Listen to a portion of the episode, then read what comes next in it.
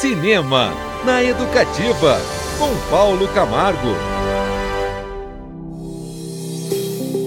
No documentário Maria, Ninguém Sabe Quem Sou Eu, de Carlos Jardim, em cartaz nos cinemas brasileiros, há uma frase da cantora Maria Bethânia que resume todo o filme.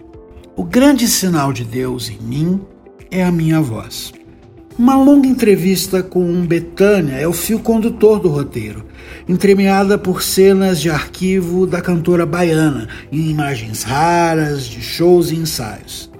Jardim, que é chefe de redação da Globo News, está mais próximo do jornalismo do que do cinema neste seu longa de estreia, que a despeito de ter seu fascínio para quem é fã da intérprete, se submete um tanto à sua voz, não se apropriando dela para criar ou propor algo novo em termos de linguagem documental.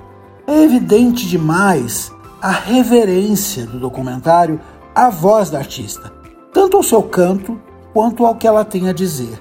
E não me entendam mal, é delicioso saber, na conversa com o jornalista, de seu olhar sobre a vida, a respeito de seu ofício e do Brasil a cantora se coloca ali de forma bastante sincera, mas parece que está faltando algo. O problema é que Maria, ninguém sabe quem sou eu, não vai muito além disso como obra cinematográfica. É um veículo para a sua protagonista, que o aproveita brilhantemente para nos encantar.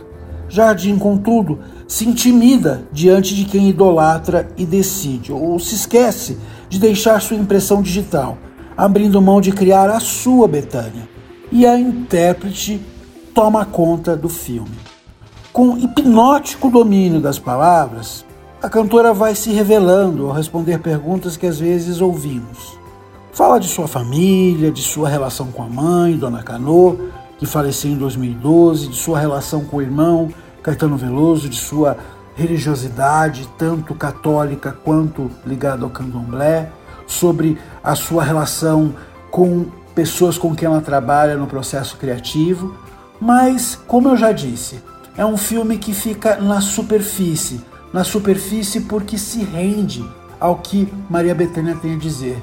E é tanto o que ela diz e tão bem. Então, claro que eu recomendo o documentário Maria, Ninguém Sabe Quem Sou Eu. Porém, com essas ressalvas. É um filme bonito, que encanta, emociona, feito sob medida para fãs de Betânia.